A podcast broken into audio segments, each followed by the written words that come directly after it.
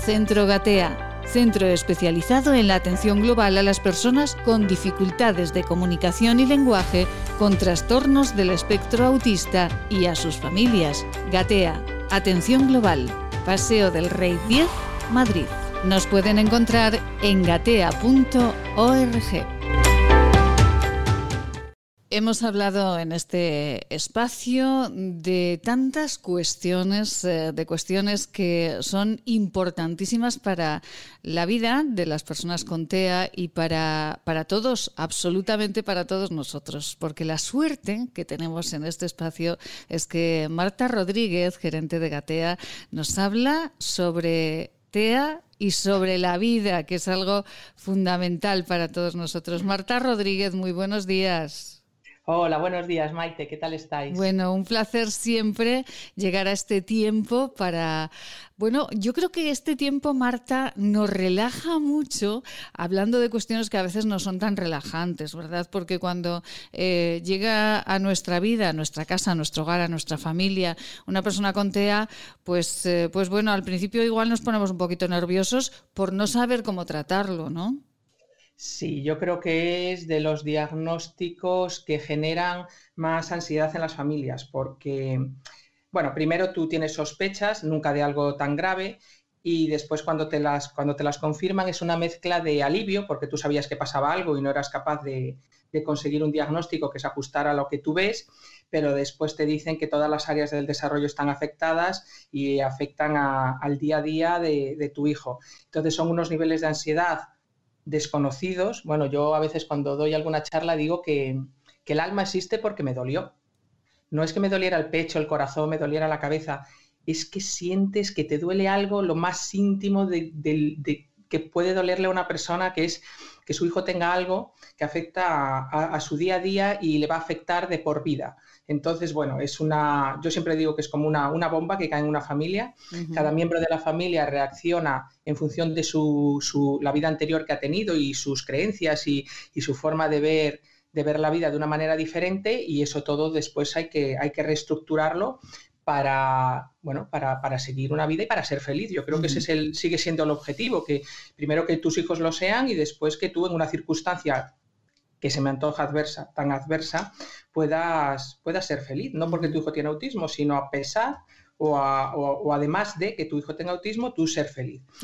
¿Cómo se consigue eso? Pues aprendiendo lo que quiera que vengan a enseñarnos nuestros chicos, que yo creo que cada día en tu programa vemos que, las personas con autismo nos enseñan muchas cosas que no sabíamos, que tenemos que aprender y después la humildad de querer aprenderlo y cambiar tu vida. Y todo ello lo aprendemos con Marta Rodríguez desde el Centro Gatea en Madrid, eh, en Paseo del Rey. Allí están trabajando y mucho y muy bien en ah, enseñarnos a todos, eh, desde esta ventana, por ejemplo, y desde eh, todos los cursos, talleres, desde todas las consultas, nos están enseñando a convivir, a vivir y a sacar el mayor partido, el partido más positivo de todas estas personas eh, con TEA. Marta, hablábamos la semana pasada de funciones ejecutivas. Vamos a recordar a todos los que nos escuchan, esto de las funciones ejecutivas, ¿a qué hacíamos referencia? Bueno, pues llegamos a la conclusión de que la función ejecutiva de nuestro cerebro es el director de orquesta, que a ti te encantó. Sí, sí, sí, me encantó. Es verdad, es que me gustó mucho el símil. Es que es así, o sea, está en, en, el lóbulo prefrontal, lo tienen los mamíferos, todos los mamíferos, porque para moverse, todos los mamíferos que se mueven, para moverse necesitas anticipar y bueno, el cerebro desarrolló esa habilidad. Y obviamente en los primates está mucho más desarrollada y en los humanos hiperdesarrollada. Ese director de orquesta le está diciendo a todas las áreas del cerebro constantemente lo que tienen que hacer las cosas no están en compartimentos estancos en el cerebro, están interrelacionadas. De forma que incluso si hay un área que está trabajando mal, el cerebro le dice a otra área, ponte las pilas y empieza a hacer lo que no quiere hacer el otro, porque hayamos tenido un ictus, un accidente de tráfico o un trastorno del desarrollo. Entonces, bueno, para, para nosotros el trabajar las funciones ejecutivas es muy importante porque aunque nuestro director de orquesta va un poco despistado, eh, hay que decirle, oye, eh, que te necesito para esto y para aquello, y si no lo podemos hacer de una forma intuitiva, innata, la tenemos que hacer de una forma cognitiva y aprendida. Y el director de orquesta es encantador y, va aprendiendo, porque el cerebro es muy plástico, también lo hablamos, el cerebro es muy plástico, entonces el director de orquesta aprende a dirigir la orquesta, pues si se rompe el arpa, pues tira de guitarra, y si se rompe el saxo, pues tira de flauta travesera. Entonces, por eso hablamos de ello y por eso le dimos tantísima importancia, porque la tiene. Porque la tiene porque podemos, eh, como decía Marta, eh, el cerebro es eh, pues muy plástico, podemos modelar ese cerebro para que bueno pues todo mm, nos lleve a, una cercanía, ¿no? a una vida más normalizada, por decirlo de alguna manera, ¿no, Marta? Eso es, y podemos hacer dos cosas. Nuestros niños con TEA pueden aprender a nivel cognitivo que las cosas que los demás hacemos de una forma intuitiva y después los demás podemos ayudar a ese director de orquesta a estar en forma, eh, pues evitando rutinas, pues tipo ir todos los días por el mismo camino al mismo sitio, desde que nos levantamos hasta que nos acostamos, seguir una rutina que haga que el director de orquesta esté descansando. Entonces, las personas que no tenemos un trastorno del desarrollo, si podemos eh, ponerle las pilas a nuestro director de orquesta provocándole un poquito. Hoy voy a ir a mi trabajo por otro camino y ya veréis cómo os incomoda. Y os incomoda porque estáis despertando al director de orquesta, pero es muy bueno porque el cerebro hay que tenerle trabajando y la rutina lo que hace es tenerle pues, de fin de semana. qué maravilla, de verdad. Qué maravilla. Es que además no solamente hablamos de autismo, es que hablamos de, eh, eh, bueno, pues de, costumbres, de usos y costumbres eh, para, para, cualquier persona que nos esté escuchando en este momento y que no tenga autismo. Marta, solamente recordar, y ya nos ponemos con la teoría explicativa de la mente, que es algo que nos va a fascinar, que nos va a contar Marta y nos va a fascinar, pero recordamos que cuando hablamos de estas eh, de educar en estas funciones eh, ejecutivas, hablábamos de las entrevistas de trabajo que realizan las personas con TEA. Sí, o sea, al final tú, bueno, y aquí también podemos enlazar con la teoría de la mente. Mm. Al final una persona tiene la capacidad de anticipar porque sus funciones ejecutivas están haciendo su trabajo. Para nuestros chicos eso es muy complicado. Entonces lo que hacemos es entrenar, entrenar y entrenar esa situación.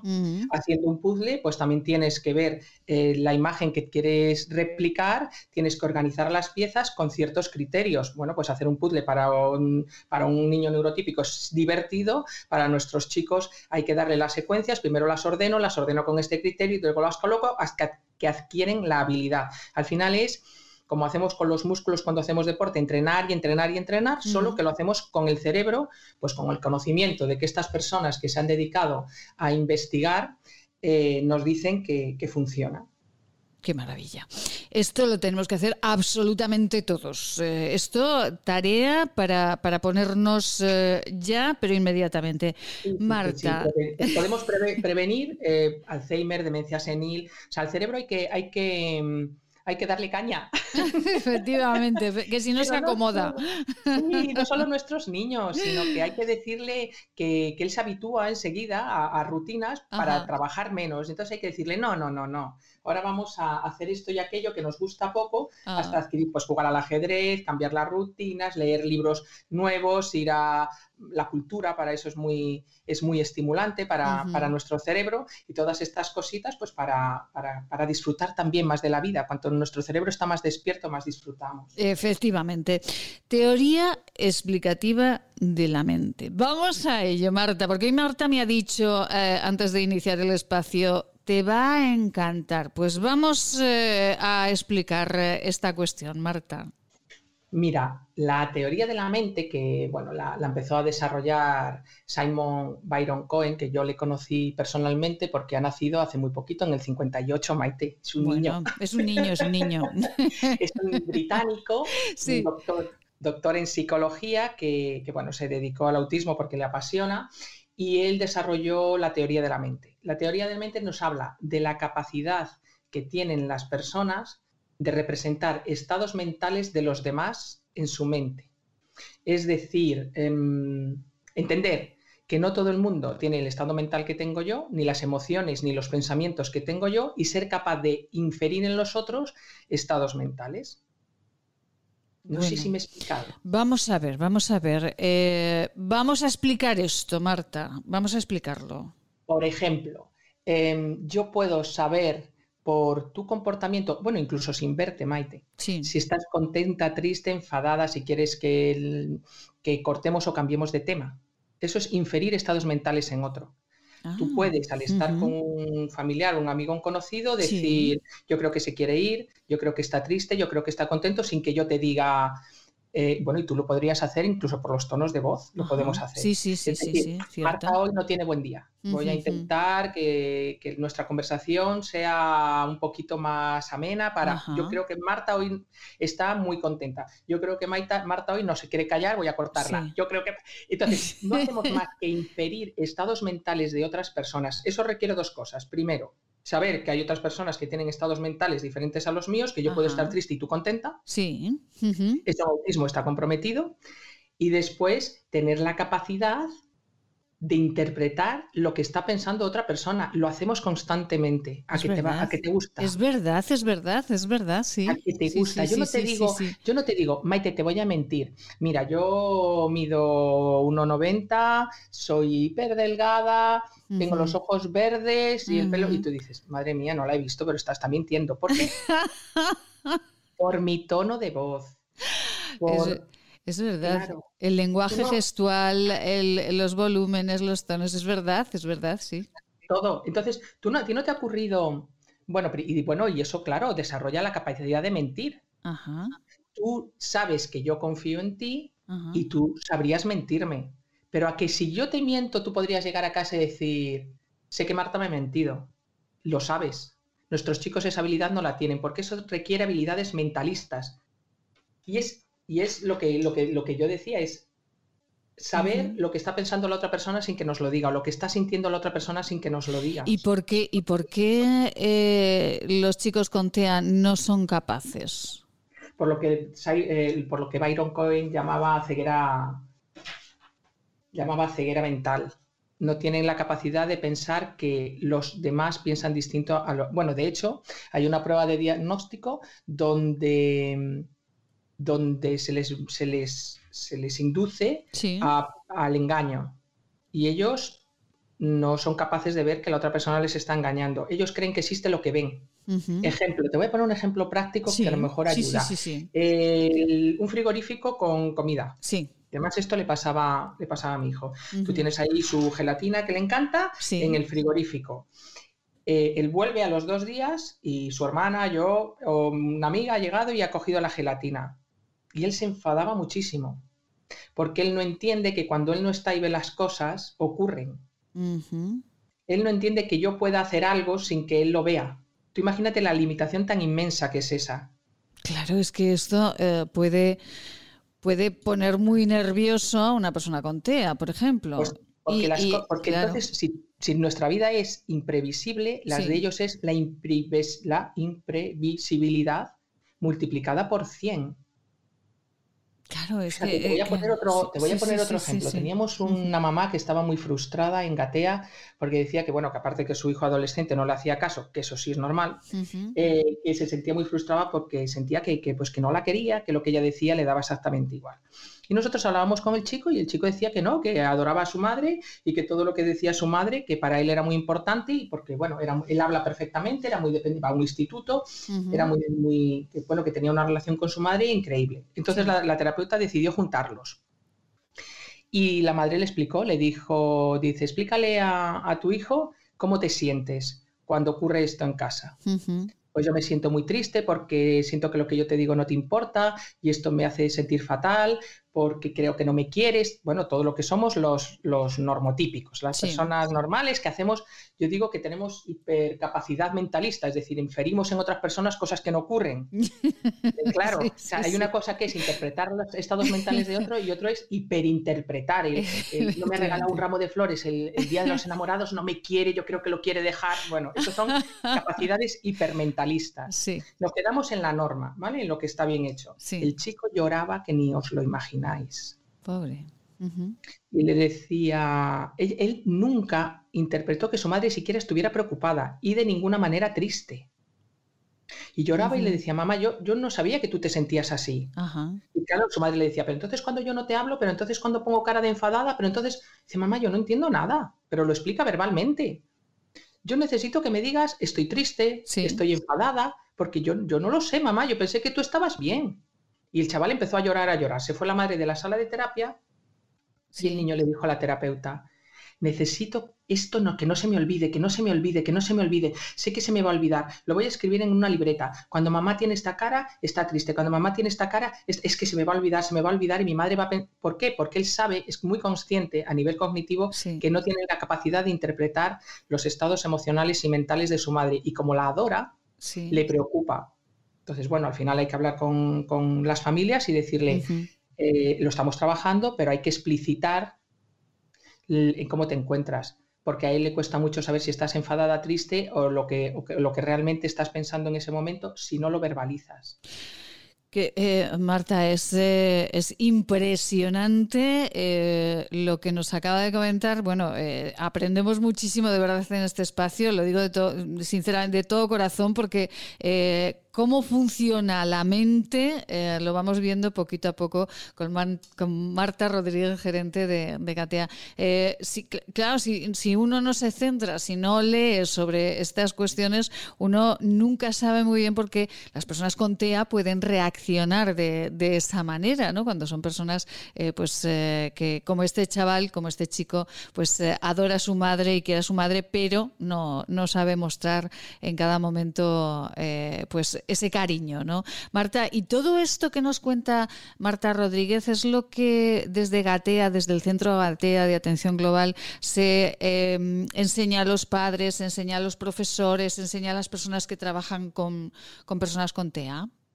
Claro, ese es nuestro trabajo, o sea, explicarle a, nuestros chicos, nuestras chicas con, autismo, em, cómo interpretar el comportamiento no verbal. Nosotros tenemos un, trabajamos con un analista de conducta que es psicólogo y policía nacional y hace tipo CSI, el análisis del comportamiento no verbal, para entrenar a nuestros chicos a interpretar el comportamiento no verbal. Tú lo haces sin querer, no necesitas hacerte un curso para saber si una persona quiere estar contigo o no, o si quiere terminar una reunión o no. Nuestros chicos tienen, tenemos que explicárselo o explicarle eh, que una persona cuando llora está triste, algo tan sencillo como eso. Un niño, algunos niños con autismo pequeños, cuando ven llorar a una persona se parten de risa porque les hacen mucha gracia que salga agua de los ojos.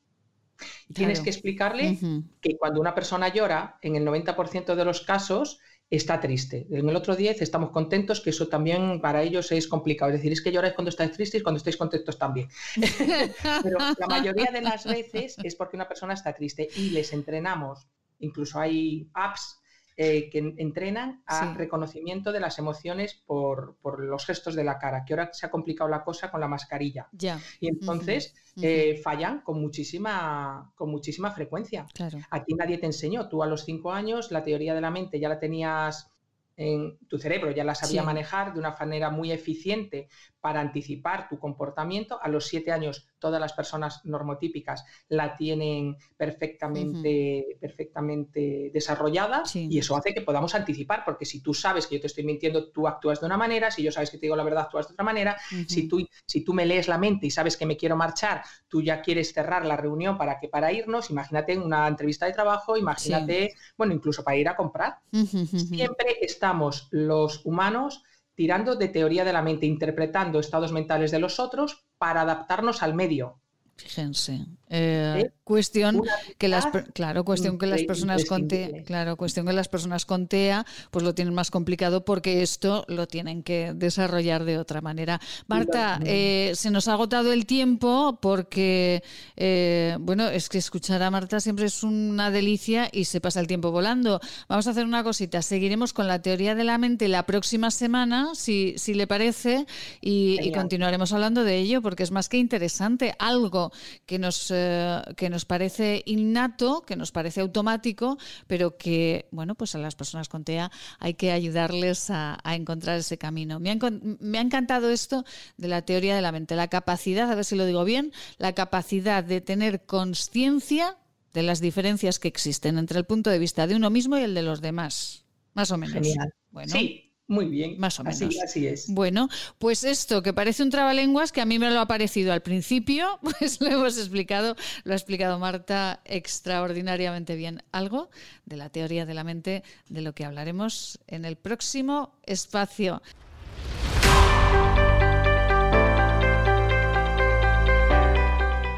La semana pasada charlábamos eh, con Marta Rodríguez, gerente de Gatea, de una teoría, de la teoría de la mente.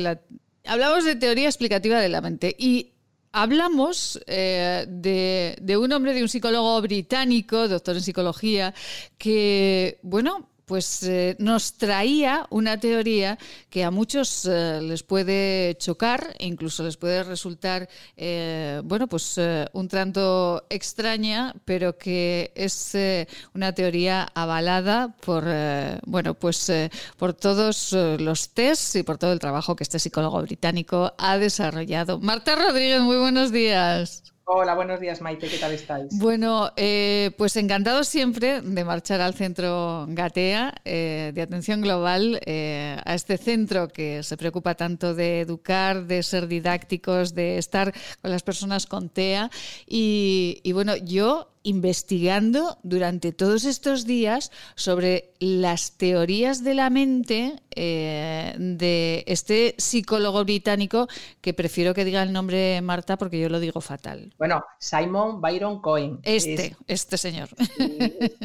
Es, increíble los, avances que ha hecho en relación al autismo y el que nos dijo que, bueno, que, que él le ponía el nombre de teoría de la mente a la capacidad que tenemos las personas de va a decir de, inventar, porque al final es inventar el estado mental de los demás y acertar. Entonces él decía, bueno, pues representar estados mentales de los, cuando los científicos se dan un poquito de representar estados mentales de los demás en nuestra propia mente. Somos capaces de como de interpretar lo que los demás están pensando y a veces acertamos y a veces no, ¿no? La mayoría de las veces acertamos, por eso sobrevivimos. Es importante para la supervivencia del humano y la supervivencia social y desde luego para tener una vida social como la que tenemos ahora, de, bueno, el, ser humano es sociable por, por, naturaleza. Después tienes habilidades sociales o no las tienes, pero los humanos somos sociables incluyendo las personas con autismo. O sea, ese prejuicio de que no lo son, no tienen la habilidad y eso compromete su supervivencia sin apoyos, pero son sociables. Son humanos y son sociables.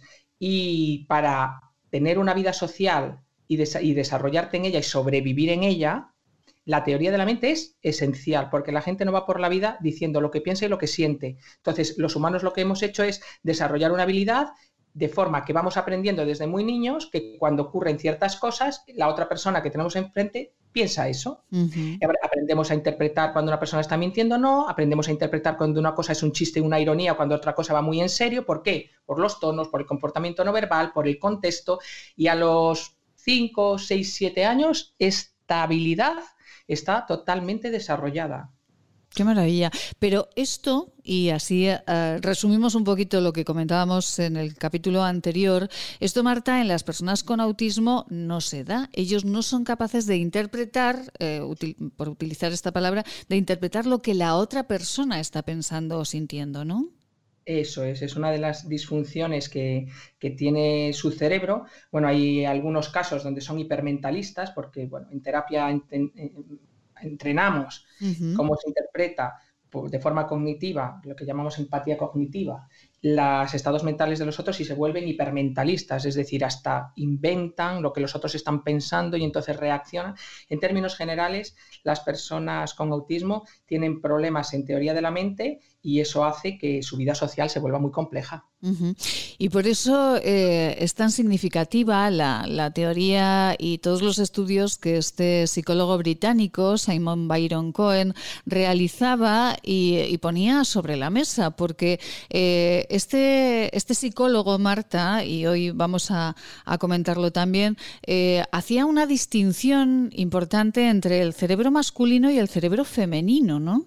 Sí, Byron Cohen desarrolló de una forma científica la teoría del cerebro masculino. Entonces, bueno, a través de, un, procedimiento científico, habló pues eso de la teoría de la empatía barra versus sistematización, en la que él sostiene que existen dos grandes tipos de cerebros, los masculinos y los femeninos. Los masculinos tienen la facilidad de sistematizar, de reconocer y analizar patrones, y los femeninos pues tenemos mucha más facilidad para la empatía y afinamos mucho más el estado emocional de los demás.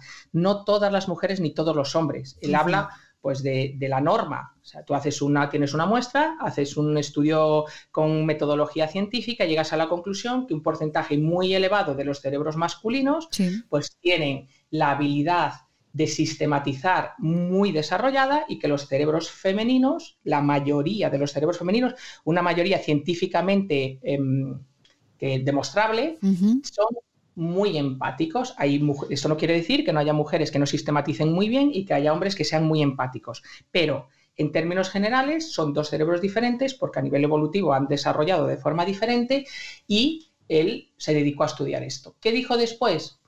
Pues que el cerebro de una persona con autismo era extremadamente masculino. Ah, el cerebro masculino, yo se lo oí en Madrid, en, una, en un congreso internacional de autismo, pues yo te diría que en el 2004, 2005, me quedé impresionada y a la vez dije, si es que en el fondo lo sabía. obviamente este señor lo ha demostrado científicamente, pero bueno, tú dices tu hermano, tu padre, tus amigos. Eh, tienen un cerebro totalmente diferente y una dificultad para, la empatía que, nos enerva. Y nosotras posiblemente, eh, posiblemente no, vamos, tenemos más dificultades o, vamos, damos menos puntuación en los test de, Byron Cohen en temas de sistematización, de crear patrones, en lo que, todo lo que tiene que ver con el lóbulo izquierdo del cerebro, que es donde principalmente están los procesos de sistematización, y nosotras tenemos como más desarrollado el lóbulo derecho, que es el de la creatividad, el de la empatía, en el de ponerse, en el de ponerse en, la situación en la que está el otro y actuar en consecuencia. Y bueno, y, pues esto dijo que, que las personas con autismo tenían un cerebro súper mega masculino. Y esto es por lo que decíamos la semana pasada que las personas con, eh, con TEA, las personas con autismo, eh, con el ejemplo de aquella madre que no entendía o aquel chaval que no entendía porque su madre eh, pues estaba triste porque él no le mostraba ¿no? ese cariño y, y ese amor que le tenía, ¿no? Sí, porque él eh, obviamente quiere a su madre, bueno, quiere, obviamente no, lo dice. Él mm. quiere a su madre, quiere hacerla caso, quiere que su madre esté contenta. Sí. Pero él no tiene la capacidad de, no tiene desarrollada la teoría de la mente y él no puede actuar porque no infiere esos estados mentales en su madre. Él quiere que esté feliz, pero él no sabe qué hacer porque no interpreta cómo se encuentra su madre. Si su madre le dijera estoy enfadada porque no has recogido la habitación, tengo la certeza de que la recoge en cero segundos. Y eso su hermano lo puede hacer porque dice, uy, madre mía, mi madre está enfadada, no, no me interesa que esté enfadada, voy a recoger la habitación porque sé que cuando mi madre ve la habitación así, se enfada. Nuestro chico con autismo no tiene esa capacidad. Entonces, esas situaciones que generan tanto conflicto y tanta frustración, porque al final las mujeres en nuestra superempatía y teoría de la mente es mi hijo no me quiere, no me hace caso nunca. No, simplemente estoy, me estoy empezando a enfadar porque tu habitación está sin recoger y ya llevamos así meses mm, diciendo que hay que recogerla, posiblemente explicitando el me estoy empezando a enfadar o estoy enfadada, o me pone muy triste que te hablo, que te hable y no hagas absolutamente ningún caso a lo que te estoy diciendo. Pero explicitarlo, porque esa capacidad está tan comprometida, tan comprometida que ellos no pueden modular su conducta en función de esas inferencias que nosotras, especialmente las mujeres, damos por hecho que hacen. Y bueno, la, situación mejoró un montón solo con estos, con estos tics. Fíjese, pero además, Marta, esto nos sirve para nuestros chicos con TEA y nos sirve para la vida cotidiana en el resto eh, de, nuestros eh, rincones, ¿no? Porque eh, es verdad que muchas veces tenemos problemas por no explicitar más a los compañeros de camino, ¿no? Que tenemos. Pues los compañeros de camino que tenemos, que sistematizan muy bien y crean patrones como nadie, mm. muchas veces no es que no nos quieran, como decía esta madre, no es que no nos quieran o no quieran complacernos, simplemente es que tienen dificultades para interpretar nuestros estados mentales. Nosotras estamos constantemente entrenándolos. Entre las mujeres tenemos una relación muy diferente a la que tienen entre ellos. Ellos explicitan mucho más lo que quieren, incluso lo que sienten. Nosotras lo estamos interpretando y lo interpretamos tan bien que nosotras no nos decimos, no le dices a una amiga, oye, ¿cómo te quiero? Estoy súper contenta contigo. No, lo interpreta, interpreta que estás enfadada por algo que a los hombres se le antoja súper retorcido. Yo lo que os quería, los que quería proponer hoy a todas las mujeres que nos, para ser más felices, aquí la idea es ser feliz. Al final, yo creo que es la felicidad para cada persona es una cosa diferente, pero sí tenemos una idea común de lo que es la felicidad. Yo creo que puede ayudarnos a ser feliz, entender que los dos cerebros son diferentes y que los hombres no han venido al mundo a fastidiarnos. Y que no, claro, y que no dicen no, no, no tienen empatía por fastidiarnos, no, simplemente ellos tienen desarrolladas otras habilidades que son estupendas y maravillosas, la de la empatía y, interpretar estados mentales de las mujeres, primero, no es fácil y segundo, no tienen esa habilidad. Entonces yo propongo, para ser más felices todos, nosotras y ellos, propongo a todos nuestros oyentes, que explicitemos lo que queremos que explicitemos lo que sentimos. No tanto con nuestras amigas, sino con nuestros padres, con nuestros novios, con nuestros maridos, con nuestros hermanos, obviamente con nuestros chicos con autismo. Explicitemos, no esperemos el día de nuestro cumpleaños un ramo de flores maravilloso. Digamos que lo queremos. Porque si no, ellos necesitarían una bola de cristal y no la tienen. Entonces se producen enfados que no vienen a cuento y ellos no. Ah, bueno, no sé si a, a todas las que nos estáis oyendo. ¿Habéis oído vuestros a los hombres de vuestra vida decir, es que no sé por qué te has enfadado. Efectivamente, sí. Nos lo han dicho mil veces y tú piensas, ¿este es tonto? pues mira que le he dicho, pues mira que le he dado yo mensajes. Le he dado señales. Sí. Me he quedado mirando, me he quedado mirando una floristería que hay al lado de casa para que él se diera cuenta que yo quería que no, que no se da cuenta, que lo explicites, que no hay necesidad de hacer las cosas tan complicadas para ser feliz. No, no pidas a, ese cerebro sistemático que genera patrones. Mm. Él, él habrá generado el patrón de un día sí, un día no, mi chica se para la floristería. Eso lo habrá hecho. Si te paras un día sí, tres no, él dirá, cada tres días se para en la floristería. Y, seguro que acierta, pero no interpreta. Ella quiere que el día de nuestro aniversario le regale un ramo de flores. Entonces, es tan sencillo como entender que todos somos diferentes, por suerte todos somos diferentes, y hay una diferencia masculina y femenina que hace que seamos compatibles. Entonces, para que nuestra vida sea más, más fácil y más feliz, explicitemos lo que queremos, explicitemos lo que sentimos. Para ellos será mucho más sencillo y nos entenderán porque se lo hemos hecho explícito. Qué maravilla, Marta. Y esto, eh, aplicado a la vida cotidiana, explicitemos más y eh, a todos los eh, familiares, a todos los padres que nos estén escuchando y tengan una, una persona, un chaval con TEA en su casa, pues todavía más, ¿no? Marta? Sí, sí, sí, sí, hay que aprender. Yo lo aprendí, una, otra cosa más que aprendí con mi hijo porque era necesario que yo le dijera estoy enfadada, a ver, el enfado, el miedo, el asco, la alegría, son, hay cinco emociones que son las básicas, que ni siquiera esas muchos de nuestros chicos tienen, pero a niveles cognitivos muy altos, que es decir, personas que están en la universidad que no distinguen en nuestros gestos que no son capaces, porque tienen problemas en teoría de la mente, de interpretar las cinco emociones básicas. Ya no te digo la compleja de cansado, eh, mm, combinaciones de dos, de triste y cansado, de, alegre y cansado, esas combinaciones de emociones. Entonces, eh, aprendí a explicitarlas porque él lo necesitaba. Y en, esta, ah, en este aprendizaje con mi hijo de explicitar emociones, aprendí, lo generalicé y me di cuenta que mi vida era mucho más sencilla, que me frustraba muchísimo menos, que, que, bueno, mis amigas ponían cara de sí, ya lo sé, pero que mis amigos decían, alabados al Señor, que, esta mujer, que esta mujer nos da algo de luz. Oye, que es el día 13 de noviembre, bueno, aprovecho para decirlo en antena, que el día 13 de noviembre es mi cumpleaños, que me encantaría tener una fiesta sorpresa barra no sorpresa. y la tuve, y la tuve, Maite. y la tuve. Y es como me encantaría pasar, ir a una casa rural con no sé qué, me encantaría. Después no hay que frustrarse si, hombre, esto no es decir, quiero irme a una casa rural. Y te vas, no, puede ser que no. Y que se cumpla. Pero si no lo explicitas, esperar que otra persona lo, lo infiera, que lo adivine, porque ellos nos lo dicen así, ¿qué quieres que lo adivine? Pues tú dices, mis amigas lo adivinan, ya, pero es que tus amigas tienen la empatía muy desarrollada. Ellos tienen más dificultades. Vivamos tranquilos, digamos lo que pensamos, digamos lo que sentimos. sin esperar que la otra persona lo haga, pero sí poniéndoselo mucho más fácil si quiere hacerlo. Bueno, esto, esto, va esto va a funcionar, Marta, y esto, eh, bueno, sacándolo a, otro, a otro contexto, pero esto hubiese, em, pues hubiese hecho mucho bien en muchas personas que se han llegado a separar, ¿eh? Sí, estuviera ahorrado muchos divorcios, ya te lo digo. muchos divorcios, muchos malentendidos, muchos, ¿sabes? Sobre todo, Maite, mucho sufrimiento innecesario. Efectivamente, sí.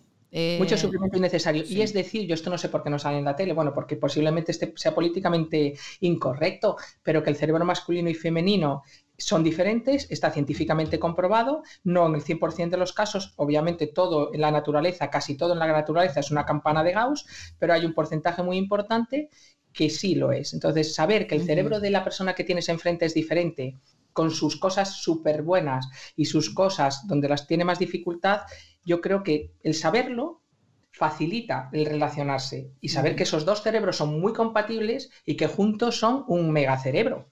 Qué maravilla. Pues dejemos a un lado esa ceguera mental, ¿verdad? Eh, y eh, pongámoslo más fácil eh, porque, porque es posible. Marta, para cerrar este día, yo no sé si, si esta, esta serie de teoría de la mente, porque me encanta y creo que podríamos hablar muchísimo más, pero para cerrar este día, ¿cuál es el mensaje que nos, que nos manda hoy Marta? Pues yo creo que el mensaje es ser feliz no es tanto intentar esperar constantemente que otras personas nos adivinen, sino ser más claros y más explícitos, con el objetivo máximo de, ser feliz y no complicarnos la vida. La vida puede ser muy sencilla si tenemos estos conocimientos que, bueno, a gotitas nosotras intentamos dar. Y el mensaje es, eh, sé feliz, todos somos diferentes, muy diferentes, admitir la diferencia y facilitar la relación entre las personas. Pues eh, con Marta Rodríguez, gerente del Centro Gatea de Atención Global en Madrid, eh, en Paseo del Rey. Ahí cada, cada semana nosotros estamos aprendiendo muchísimo sobre estas teorías eh, de la mente, sobre estas teorías del autismo de Byron Cohen y sobre esta teoría de la vida. Dos cerebros diferentes juntos, como dice Marta, pues son una auténtica bomba para hacer el bien y para tener una vida más feliz. Explicitemos, vamos a explicitar y eh, cada día seremos más felices. Marta Rodríguez, un besito muy grande y lo voy a poner en marcha, pero a partir de ya. Me alegro muchísimo, un beso enorme y muchísimas gracias. Centro Gatea. Centro especializado en la atención global a las personas con dificultades de comunicación y lenguaje, con trastornos del espectro autista y a sus familias. Gatea. Atención global. Paseo del Rey 10 Madrid. Nos pueden encontrar en gatea.org.